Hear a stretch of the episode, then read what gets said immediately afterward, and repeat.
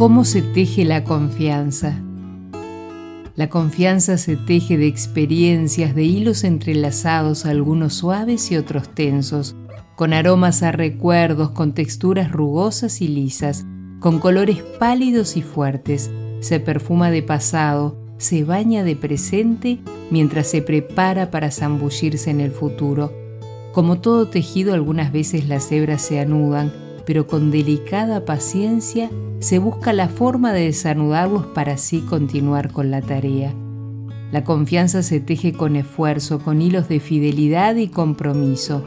Así el tejido toma forma con la lealtad y el respeto como pilares y no se logra de la noche a la mañana, requiere paciencia y constancia, esmero y compromiso.